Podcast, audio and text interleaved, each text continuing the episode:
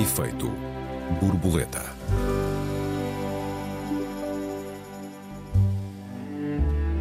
Receber sem trabalhar é justo? Devemos apoiar um rendimento básico universal? O governo inglês, que até é conservador, acha que sim e vai avançar com uma experiência. Bem-vindos a mais um Efeito Borboleta. Eu sou Joel Neto. Bem-vindos, eu sou a Raquel Varela. Olá Raquel, boa tarde. Olá, Raquel, Joel. Rendimento básico universal, sim ou não? Olha, não, eh, de todo, mas antes de mais nada, deixa-me dizer algo muito importante para mim. Ah, o teu livro sobre os Açores e uma série de reportagens que saíram sobre a pobreza dos Açores, que aliás ah, não está longe também do tema que vamos abordar hoje, que é o tema do rendimento básico, da sobrevivência e do trabalho, é um livro de uma enorme coragem e eu ah, tenho muito apreço pelos poucos intelectuais, pensadores e escritores no nosso país que assumem falar sobre os problemas em vez de ocultá-los. E acho que uma sociedade democrática e livre tem que acarinhar as pessoas. Nós temos que parar de pôr as coisas debaixo do tapete e, sobretudo, há uma coisa que eu queria dizer diretamente ao poder político. Não somos nós, intelectuais ou pensadores, quem pensa e escreve sobre o país que cria os problemas. Nós falamos dos problemas que são criados por quem dirige a sociedade. E isso a mim parece muito importante. E, portanto, o teu livro sobre os Açores é, uh, vem na tradição uh, de, uma, de uma intelectualidade crítica que é das coisas que mais faz falta a este país. E, portanto, eu queria deixar aqui esta nota. Muito obrigado por dizer isso, Raquel. Uh, e, é, e, e, queria reiterar que uma sociedade livre e democrática acarinha as pessoas que ousam pensar criticamente. É isso, é isso que distingue uma democracia de outro tipo de regimes. Um, por que não o rendimento básico incondicional? Porque uh, as pessoas têm. Uh, o trabalho não é uma mera subsistência. Isto é uma batalha que eu dou na nossa profissão há 20 anos e que muitos intelectuais ao longo do século XX deram, e que eu devo dizer que a direita esqueceu totalmente, se é que alguma vez o teve, mas a esquerda praticamente esqueceu, que é a questão da nossa relação com o mundo não é uma mera relação de subsistência e de sobrevivência, isso é reduzir-nos a um estado animal. O trabalho é a nossa constituição moral ética, o nosso reconhecimento interpares e, sobretudo, o nosso desenvolvimento das funções psíquicas superiores, dos afetos, da linguagem. Uh, e, portanto, a ideia de que nós possamos receber sem trabalhar é uma ideia completamente absurda. Evidentemente que se as pessoas estão doentes e têm algum problema, devem receber e não devem receber um rendimento mínimo ou básico, devem receber um rendimento máximo. Eh, quando há pessoas que sofreram acidentes, têm problemas de saúde graves, tudo o que as eh, impossibilite de trabalhar e, que não esteja na sua mão decidir isso, nós temos que ter eh, uma sociedade solidária, como aliás tiveram desde as sociedades primitivas, que a partir do momento em que se produziu o excedente, muitas vezes o xamã, que é uma espécie do início dos médicos, uhum. é alguém que eh, tinha, por exemplo, tinha ficado magoado, tinha deixado de poder caçar. Toda a sociedade se reúne, caça por ele e ele não pode caçar, mas pode estudar, pode pensar mais tempo uh, e dar-nos de volta esta lenta e longa milenar aprendizagem até chegarmos à medicina. Uh, e portanto eu sou, não, não acredito numa sociedade que não garanta a subsistência e a sobrevivência. Agora, todos os outros devem trabalhar para viver. Uh, nós temos uma população em 3 mil milhões no mundo, 2 mil milhões está no chamado trabalho informal. Há centenas de milhares de pessoas no mundo que foram completamente atiradas para as margens e também uma boa parte na Europa. Uh, parte, aliás, do que estamos a assistir em França tem a ver com isso. Uh, nós podemos interpretá-lo como um grito de selvagens a destruir coisas públicas, e eu sou contra a destruição, preferia muito mais organização política, mas também podemos interpretar como um grito de uh, darem-nos uh, banco alimentar, trabalho X meses por ano, uma renda subsidiada e nos colocar num gueto não é vida. Hum. Por isso é que eu sou contra. É uma das razões, mas eu tenho muitas. Se calhar vamos discutir é tu... isto. Uhum. Conta-me conta o que é que, que tu achas sobre isto. O que é que tu achas do rendimento básico? Bom, eu devo dizer-te, Raquel, que, que enquanto experiência, digamos, laboratorial, uh, tenho interesse em, em, em, ver o que resulta desta, desta demanda uh, britânica. Espero os resultados, no fundo, quer dizer, em, em abstrato, ou digamos em termos filosóficos, não me desagrada por completo a ideia uh, de um rendimento que nos garanta a subsistência, que nos garanta a subsistência condigna uh, e, uh, se quisermos, repito, se quisermos, uh, tomar a opção de não trabalhar, se o fizermos em consciência, se pudermos voltar para trás, caso queiramos, mudemos de opinião, etc, etc. Agora, isso é muito em abstrato porque depois temos a situação uh, concreta. Temos o dia a dia, temos, temos a, a realidade uh, da sociedade e temos a realidade do tempo uh, em que vivemos. Dizer, numa, numa sociedade ideal que não temos, nem nunca tivemos e nem nunca teremos, não seria desinteressante poder escolher entre trabalhar ou não trabalhar. Em concreto, neste momento histórico, é diferente. E é diferente, desde logo, neste momento histórico, uh, no Reino Unido, uh, neste tempo e tendo em conta os valores de que falamos. O rendimento básico universal no Reino Unido será de 1.600 libras, qualquer coisa como 1.800 euros.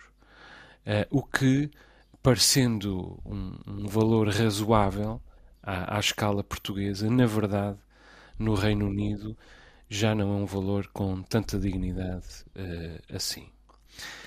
Agora, tem graça, Raquel, porque os nossos ouvintes não sabem isto, mas nós normalmente dividimos a, a formulação do, do, do texto uh, que introduz cada um dos nossos programas.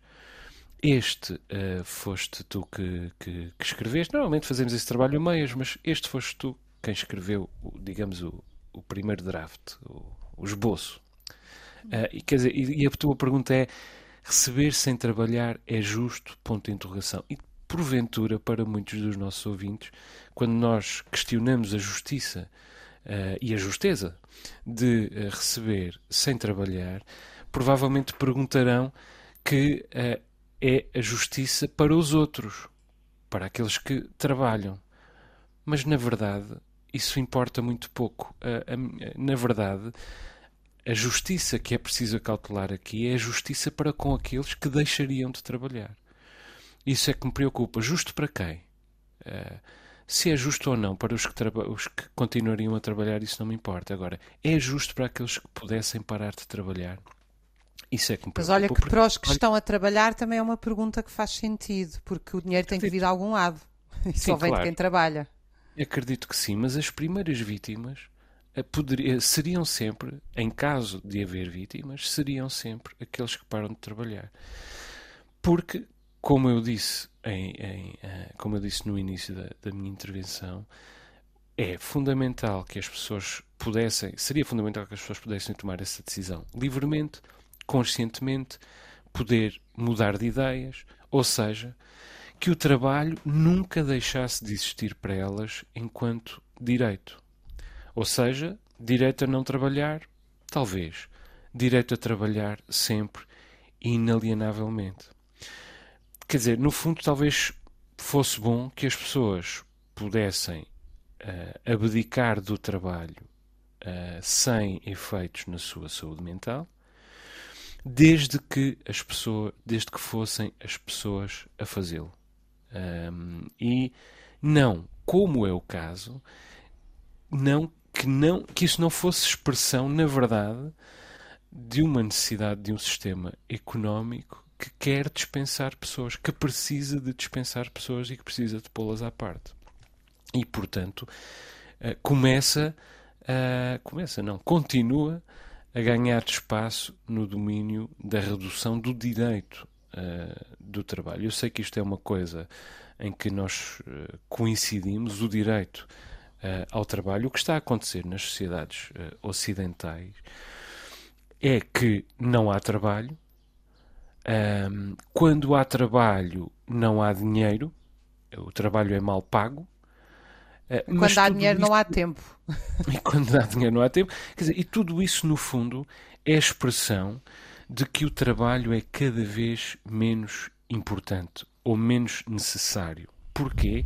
Bom, porque temos o fenómeno da imigração, das, das migrações em massa, temos eh, eh, onde se vai adquirir trabalho muito mais barato, que portanto dispensa o trabalho uh, pago condignamente. Uh, depois temos o fenómeno da automação, da inteligência artificial, etc, etc, que permite dispensar ainda mais uh, pessoas. Quer dizer, no limite, o trabalho vai se tornando cada vez menos uh, necessário. A economia já pode dispensar grande parte dele, inclui, inclusive dispensando setores inteiros da, da atividade produtiva e populações inteiras. Ora, nós temos direito a um trabalho dignificante, digna, dignamente pago, que permita assegurar a dignidade da pessoa que se dedica a ele e que permita assegurar a sua liberdade. Uma sociedade que não oferece esse direito em condições é evidentemente uma, uma sociedade doente. E esta em que nós estamos é uma sociedade doente que não distribui recursos a todos. Uh, há muito tempo não distribui recursos a todos e que agora está a preparar-se para uh, não precisar de todos ponto de parte cada vez mais pessoas, inutilizando-as e deixando-as adoecer. Como, por exemplo, acontece aqui nos Açores. E nós dizemos, uh, e se calhar deixo isso para a segunda parte, visto que estamos a chegar ao final da nossa, da nossa primeira parte, uh, o exemplo dos Açores que eu tenho dado muitas vezes e que também, deste ponto de vista, é, é relevante, mas quando nós perguntamos no, no, na nossa introdução uh, o governo inglês, que até é conservador, acha que sim, acha que, que, que é justo receber sem trabalhar e vai avançar com uma experiência. Quer dizer, se calhar é mesmo por ser conservador. Quer dizer, precisa de conservar o status quo e, portanto, opta pela maneira mais rápida de fazê-lo, que é acentuando a, a, desigualdade. Não tenho dúvidas nenhumas que a ideia de um rendimento básico é conservadora. Aliás, ela é uma ideia desenvolvida pelos, o, pelo pai do neoliberalismo, Hayek, é a ideia de que para conter revoltas sociais em momentos de grande desemprego, uma vez que o desemprego regula o preço da força de trabalho, é garantido por dar dinheiro às pessoas. Muito bem, então retomamos a discussão na segunda parte, exatamente aqui. Vamos fazer o curto intervalo. Até já, Raquel. Até já. Efeito borboleta.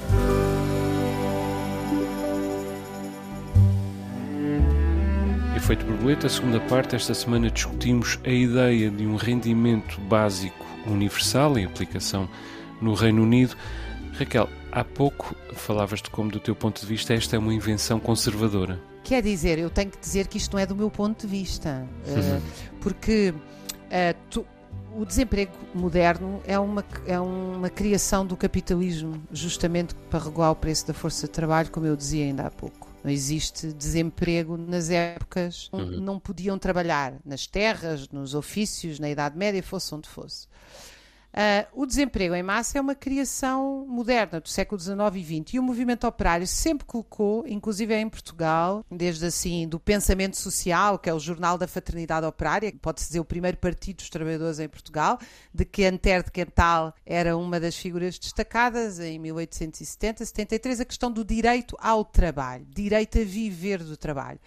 Uh, e nos anos 30 do século XX foi feita uma experiência pioneira, que é uma marca na história e na história e na sociologia do trabalho, que é o estudo uh, de Marienthal, Uh, em que pela primeira vez utilizaram uh, dinheiro para dar aos desempregados na Áustria, com a expectativa de que as pessoas iriam muito mais às bibliotecas, muito mais aos teatros, uh, ter uma vida pública muito mais intensa, participar mais nos partidos políticos, e aconteceu justamente o contrário, o que levou um grupo de sociólogos na altura a ir se perguntar o que é que tinha acontecido, porque a queda dramática do número de pessoas a ir à biblioteca, ao teatro, aos partidos políticos foi enorme. E, portanto, eu volto muito ao meu argumento anterior, que é o trabalho não é só subsistência. Isso é o essencial, o básico, aquilo que nos iguala aos animais, precisam de subsistir também. Mas o trabalho tem que ser um trabalho criativo, tem que ser um trabalho permanente, tem que ser um trabalho livre, tem que ser um trabalho autónomo, tem que ser um trabalho cooperativo. E os outros trabalhos, Raquel? Olha, os outros trabalhos eu acho que nós temos que ou eliminar aqueles que são completamente estupidificantes e penosos e aí sim substituir por máquinas. Acho uhum. inconcebível substituir um professor por uma máquina e acho que, que há muito deviam ter sido substituídas as empregadas de supermercado que estão 8 horas a fazer pi num código de barras e elas mesmo possam ser professoras. Portanto, hum. este é o meu modelo. Mas tu não, achas, não entendes que, que, que, que, o trabalho numa caixa de supermercado possa ser digno, digno dignificante, prazenteiro e uma uma compensação ele próprio Olha, para as pessoas? Eu entendo que as pessoas possam dizer isso a si próprias, mentindo a si próprias. Agora, daquilo que eu conheço da psicodinâmica do trabalho, que é a conjugação entre o estudo do trabalho e a psicanálise, as pessoas frequentemente mentem para sobreviver a, a trabalhos hum, estupidificantes, claro. não enlouqueciam. E a outras, e, portanto, e a outras coisas estupidificantes. Sim, claro. ninguém pode estar oito horas a passar códigos de barras e a dizer isto é o um inferno. As pessoas começam a cantar, começam a sonhar, começam a pensar noutras coisas. É isso uhum. que as faz sobreviver viver. Há muitos estudos interessantes sobre isto, nas linhas de montagem e mesmo em trabalhos intelectuais estupidificantes, que hoje em dia também há, infelizmente. Uhum. Agora, de facto, eu, eu, eu acho que toda a gente tem direito a expandir a sua capacidade criativa e afetiva ao máximo, e não acho que isso possa ser feito num trabalho desse tipo. Agora, o que nós estamos a assistir é o trabalho a, a eliminar postos, o trabalho não, os empresários, e as grandes corporações económicas, etc., a, a eliminar postos de trabalho interessantíssimos. Quer dizer, um médico não, não é super interessante para um médico poder estar uma hora com o seu doente a fazer um bom diagnóstico? Porque é que isso tem que ser substituído por não sei quantas máquinas? As máquinas são auxiliares, não são substitutivas, penso eu. Uhum. Bom, uh, o meu princípio abstrato é que nós temos direito à felicidade. Uh, e, portanto, se em abstrato, se, se, somos infelizes no trabalho, em abstrato, devíamos poder parar de trabalhar. Em qualquer trabalho. Mas a, a minha pergunta é se há uh, felicidade ou caminho para a felicidade sem trabalho. Porque a, a psicologia conta. Eu, francamente, uma das razões porque eu tenho interesse em ver os resultados da experiência britânica é para perceber como é que as pessoas vão lidar com uh, o ócio, com o tédio. Uh, e eu suspeito que, tal como nas experiências feitas no passado. Vai ser muito mais tédio do que ócio. Vai ser, vai ser muito mais tédio do que ócio, eh, precisamente. Quer dizer, eu não estaria preparado para o, o suposto ócio eterno, francamente. Eu tenho muitos interesses na vida. Há imensa coisa para que eu gostaria de ter muito mais tempo. Uh, e agora tenho um bebê que é uma delícia ver crescer e, e a todas as horas tenho uh, um momento de saudades dele. Se não estou perto dele e o que é que ele estará a fazer neste momento e que, qual terá sido qual terá sido a competência que ele desenvolveu na, na última meia hora, porque as competências uhum. agora são desenvolvidas de meia a meia hora. Mas o trabalho é muito importante para mim, quer dizer, às vezes tem uma dimensão de sofrimento, mas é uma dimensão uh, colateral e nunca o meu trabalho é só uh, sofrimento. Eu tenho, evidentemente, a sorte de, de fazer uh, o que gosto. Um, mas uh, uh, creio que esse é precisamente o problema. Que todos nós devíamos ter a sorte de fazer alguma coisa de que gostemos, de que gostássemos, ou porque fosse possível desenvolvermos alguma paixão. Dito isto, é evidente que eu também gosto das férias, que eu também uh, preciso de parar, consigo parar com cada vez mais facilidade, devo dizer-te, Raquel, quando, quando vivia em Lisboa tinha mais dificuldade em parar mas desde que vivo fora da grande cidade, desde que vivo, no caso, nos Açores, paro cada vez com, com mais facilidade, paro mesmo, paro aos fins de semana, um, pelo menos grande parte do fim de semana, uh, paro uh, nas férias, E aliás, passo a semana a suspirar pelo fim de semana e, e, e, passo o ano a suspirar pelas férias, da mesma maneira que às vezes passo o fim de semana a suspirar pela semana e pelo regresso ao trabalho porque gosto de trabalhar. Para a semana vou, vou de férias com, com a Marta e com o Arthur e estou contentíssimo. Portanto, eu consigo parar, mas tenho o meu trabalho à espera e eu sou o meu trabalho, Raquel. É, é a minha identidade. Diz-me como trabalhas, dir-te-ei quem és. É o Sim, meu mote. E, olha, e, e, estamos de acordo, muita gente é realmente assim. Tenho medo, aliás, da imobilidade, porque uh, costumamos dizer que o, que o cérebro é a oficina do diabo. Uh, e na prática isso realmente verifica-se uh, muitas vezes, porque o tédio do ócio rapidamente descambamos para o tédio, do tédio rapidamente vamos dar, dar ao ressentimento e do ressentimento rapidamente uh, vamos parar ao ódio. E eu creio que também é, vem daí o recrudescimento dos ódios a nível global. Há muita gente desempregada, há muita gente que, mesmo trabalhando, não é dignificada no seu trabalho e há muita gente que sabe ser inútil. Há, por exemplo, muitos idosos postos de parte, considerados, considerados totalmente sem préstimo, sem ninguém que lhes reconheça nenhuma espécie de, de utilidade ou, ou, de, ou de conveniência. Quer dizer, tudo isto tem de ser entendido como, como um fenómeno transversal e de, e de, como se costuma dizer, de vasos uh, comunicantes, em todo o caso. O trabalho não é apenas um sacrifício um, não é apenas claro não. e não deve ser eminentemente um, um sacrifício, é uma dignificação. Deixa-me voltar a um Porque tema é... inicial sobre esta questão da justiça. Uh, eu acredito muito na ideia de justiça entre as sociedades, dentro das sociedades. Uh, o sentido de justiça é algo relativamente atávico em nós. A ideia de que há uma parte da sociedade que não trabalha e que é alimentada por outra parte que trabalha é uma ideia que essa sim cria imensos ressentimentos sociais, com razão, na minha opinião, porque repara, uma coisa é nós dizemos as crianças não trabalham, os idosos não trabalham, as pessoas doentes não trabalham. Outra coisa é nós vermos pessoas saudáveis que não estão a trabalhar. Quer dizer, isto é uma coisa que não se explica a um súbito da classe média, não se explica a uma sociedade primitiva como é que alguém é chamado a não trabalhar. Se existe trabalho, ele tem que ser dividido por todos.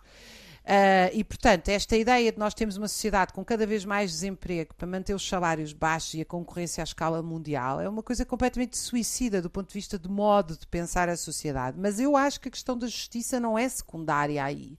Não é, uhum. o, o, desemprego não é só terrível para quem o sente, é, é terrível para uma sociedade que se torna ela injusta na sua, na sua relação. E eu tenho outra razão porque eu sou contra o rendimento básico incondicional.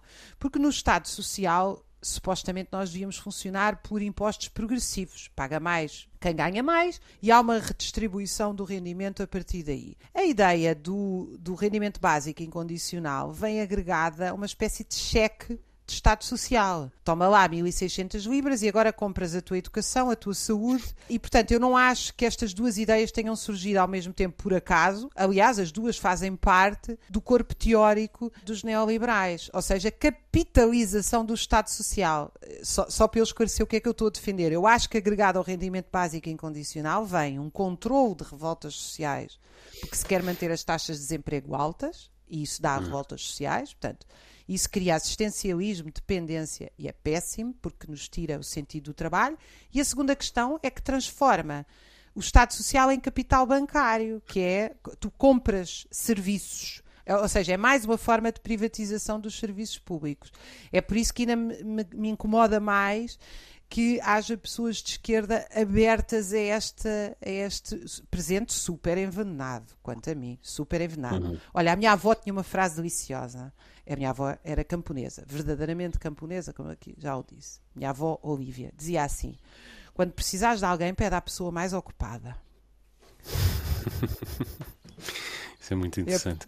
Eu aprendi eu, muito eu... tarde que ela tinha razão. Um, eu, eu confesso-te, Raquel, que tenho uma experiência de, digamos, evolução intelectual no olhar sobre a, a subsidiodependência. Quando eu vim para os Açores, em, em 2012, uh, creio que posso dizer hoje com alguma segurança que era uma pessoa mais conservadora do que sou hoje.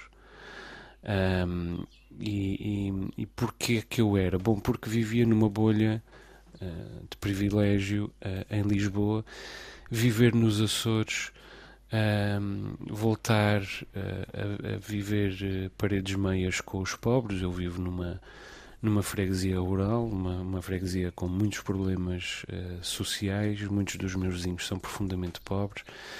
Uh, e viver entre eles uh, moldou o meu, o meu pensamento e o meu olhar, não apenas sobre os Açores, mas na verdade sobre toda a organização social. Quando eu vim e comecei a intervir publicamente, contestei muitas vezes o rendimento social de inserção e escrevi muitas vezes sobre isso e continuo a acreditar em parte daquilo que escrevia Porquê? Porque o rendimento social de inserção compra realmente as pessoas. Põe-nas de lado, como tu disseste muito bem, e ainda as compra como instrumentos eleitorais, como expedientes uh, eleitorais. Aliás, uh, só para e... dar uma chega aqui em Oeiras, é muitas uhum. vezes nos bairros sociais com altos níveis de rendimento mínimo que uhum. uh, o candidato mais conservador tem votos. Não estou a dizer que é assim em todo o país e nem estou a dizer que é assim em todos os bairros sociais. Estou só a dizer que não uhum. há uma, não, uma politização imediata entre uma coisa e outra. Às vezes é sim, é mais. É, é, verdade, e eu devo dizer que os Açores confirmam isso, desde logo porque os Açores uh, têm, creio que não me engano sobre os últimos números, o triplo do usufruto do rendimento social de inserção daquele que tem a segunda região com mais rendimento social de inserção. Portanto, estamos aqui a falar de números absolutamente incomparáveis com os números uh, uh, nacionais. Acontece que eu corria o risco, uh, muitas vezes pisava a linha nessas intervenções contra o RSI de diabolizar as vítimas. Na verdade, corria esse, esse risco e hoje tenho uma visão completamente uh, diferente. É, é, evidente que ninguém vive apenas com os 80 euros que neste momento se recebe de rendimento social de inserção. As pessoas têm filhos e recebem mais dinheiro. Eh, as pessoas recorrem às assistentes sociais uh, em momentos de pagamento das contas, sobretudo em eleições, já sabem que vão poder pagar contas com, com, com dinheiro que vem das assistentes, dos assistentes uh, sociais. Depois existe a economia informal, onde as pessoas também vão buscar mais algum rendimento. Mas o facto é que estas pessoas que, ao começarem o seu mês, apenas têm garantidos os 80 euros do rendimento social de inserção, são profundamente renegados pelas restante, pela restante uh, população. Aliás, a começar logo pelos apenas ligeiramente menos pobres, que precisam de se dissociar muito claramente dessas pessoas e, portanto, o que fazem é encará-las, já falei nisso aqui, encará-las como white trash, como lixo branco, para usar essa infelicíssima expressão com, com uma história tão, tão trágica. Mas toda a gente, a começar pelos apenas ligeiramente menos pobres do que os da pobreza extrema, até às elites, encaram os da pobreza extrema como white trash. E, aliás, os da pobreza extrema, quando trabalham, quando alguém lhes oferece alguma espécie de trabalho e alguém lhes paga por esse trabalho que lhes oferece, fazem por migalhas. Recebem migalhas que são, aliás, decididas pela pessoa que lhes paga uh, em termos comparativos com aquilo que eles normalmente receberiam, que é nada porque não fariam nada. Portanto, se, eh, já que não vais, já que não, não receberias nada, recebes aqui estas migalhas que aqui estão. Quer dizer, nada disto tem, tem reconhecimento. Nada disto tem uh, dignidade. O próprio RSI não tem qualquer dignidade. É um valor. Ó oh, Joel, e basta nós fazermos a pergunta a nós próprios. Nós queremos que os uhum. nossos filhos vivam de receber dinheiro sem trabalhar. É Como isso é que nós. Como é evidente. Não, ninguém Como quer é isto. Não é? O que é que uhum. nós queremos? Que eles aprendam uma profissão com qualidade, que se desenvolvam, que sejam independentes. Uhum. Ser independente também é ser independentemente do, independente do Estado. Uhum. Não é só estar a receber dinheiro dos pais, porque receber dinheiro do Estado se se pode trabalhar. Portanto, não há liberdade. Isto realmente, claro, isto é um, é um, é um modelo social uh, profundamente antissocial, na verdade. Uh, tudo isto, aliás, ganha nomes. Os nomes, eu aprendi uma coisa que tem, dá quase sempre certo. Quando um nome quer dizer uma coisa na nossa sociedade é porque quer dizer a outra. Então, bairro social é o bairro antissocial. O rendimento básico é uh, garantir que as pessoas de facto não têm rendimento e estão completamente à hum. margem de garantir a subsistência e a independência. E, hum. e isso parece-me, enfim, uh, socialmente muito errado e cria clivagens profundas entre nós. E eu devo-te dizer que uma parte da extrema-direita que tem navegado esta ideia dos parasitas, já agora nunca dizem que são parasitas os filhos dos ricos que não fazem nada e vivem de uhum. heranças. Uhum. Mas a, a extrema-direita uh, tem navegado isto porque na esquerda, nos democratas, no centro, toda a gente tem tratado as pessoas como se fossem coitadinhas, em vez de dizer como, ah, não, elas têm direito. Não, o que a gente tem que dizer é que elas têm direito ao trabalho, não é direito a receber sem trabalhar. Isso é um erro eh, do ponto é, é, não, é um erro contra as pessoas, porque as retira de, do sujeito que elas são e passa a dependente. É, uhum. é um. Já agora deixa-me desculpa, não sei se nós temos uhum. tempo, que tu é que fazes. Temos mais uns segundos, por favor, Raquel. É só mais para um dizer minuto. que o estudo o estudo chama-se de Marienthal uh, e foi uhum. feito em 1931-32, a seguir à crise de 29, precisamente por uma figura muito importante na sociologia que foi esquecida, Marie Yahoda, J-A-H-O-D-A, para quem queira ir à procura.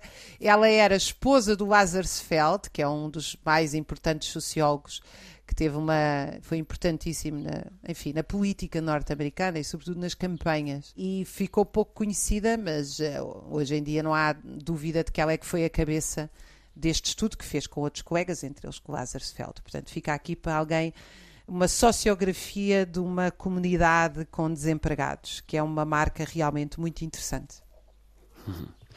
Sim, e já agora vale a pena também acrescento, há pouco falaste no exemplo dos, dos bairros sociais, nós temos uma, uma longa história aqui nos Açores com, com bairros sociais, desde logo porque uh, eles foram também uh, várias vezes, em diferentes circunstâncias históricas, construídos como resposta às catástrofes naturais.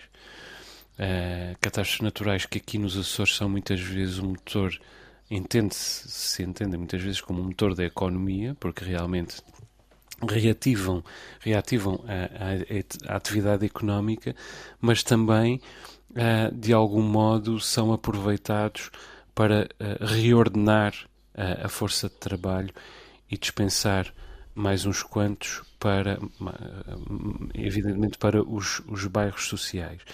E eu posso dizer, não sei se já, já dei o exemplo aqui no nosso, no nosso programa, creio que sim, mas posso recordar, posso repetir que ainda muito recentemente, a vice-presidência do Governo uh, Regional dos Açores anunciou em 2023 novos investimentos uh, no bairro social da minha freguesia, o bairro social da Terra Chã, um dos mais emblemáticos desta, destas ilhas, construído em resposta ao terremoto de, de 1980 coisa que me parece uh, um uh, verdadeiro uh, absurdo continuar a investir na, na, política de gueto. A ideia de habitação social, habitação pública, para mim é uma ideia muito querida.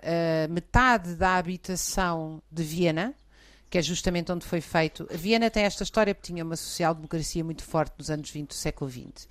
Uh, e, e, ainda hoje, cerca de metade da habitação é de propriedade pública, o que permite com que um colega meu que encontrei no avião, uh, do técnico, que me cumprimentou no avião, não nos conhecíamos, viemos um bocadinho a conversar, além de lhe terem oferecido um salário três vezes superior, portanto passou de 2 mil euros no técnico para 6 mil em Viena, vai pagar menos de casa em Viena do que em Lisboa. Portanto, a habitação pública e qualidade contra a guetização e viver abaixo do básico é a minha palavra de ordem. Palavra de ordem. Junto-me à palavra de ordem.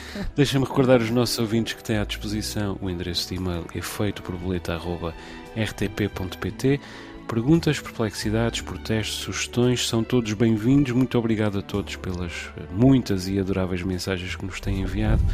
O Efeito Borboleta volta para a semana. Um beijinho, Raquel. Até lá. Um beijinho e obrigada a todos os ouvintes.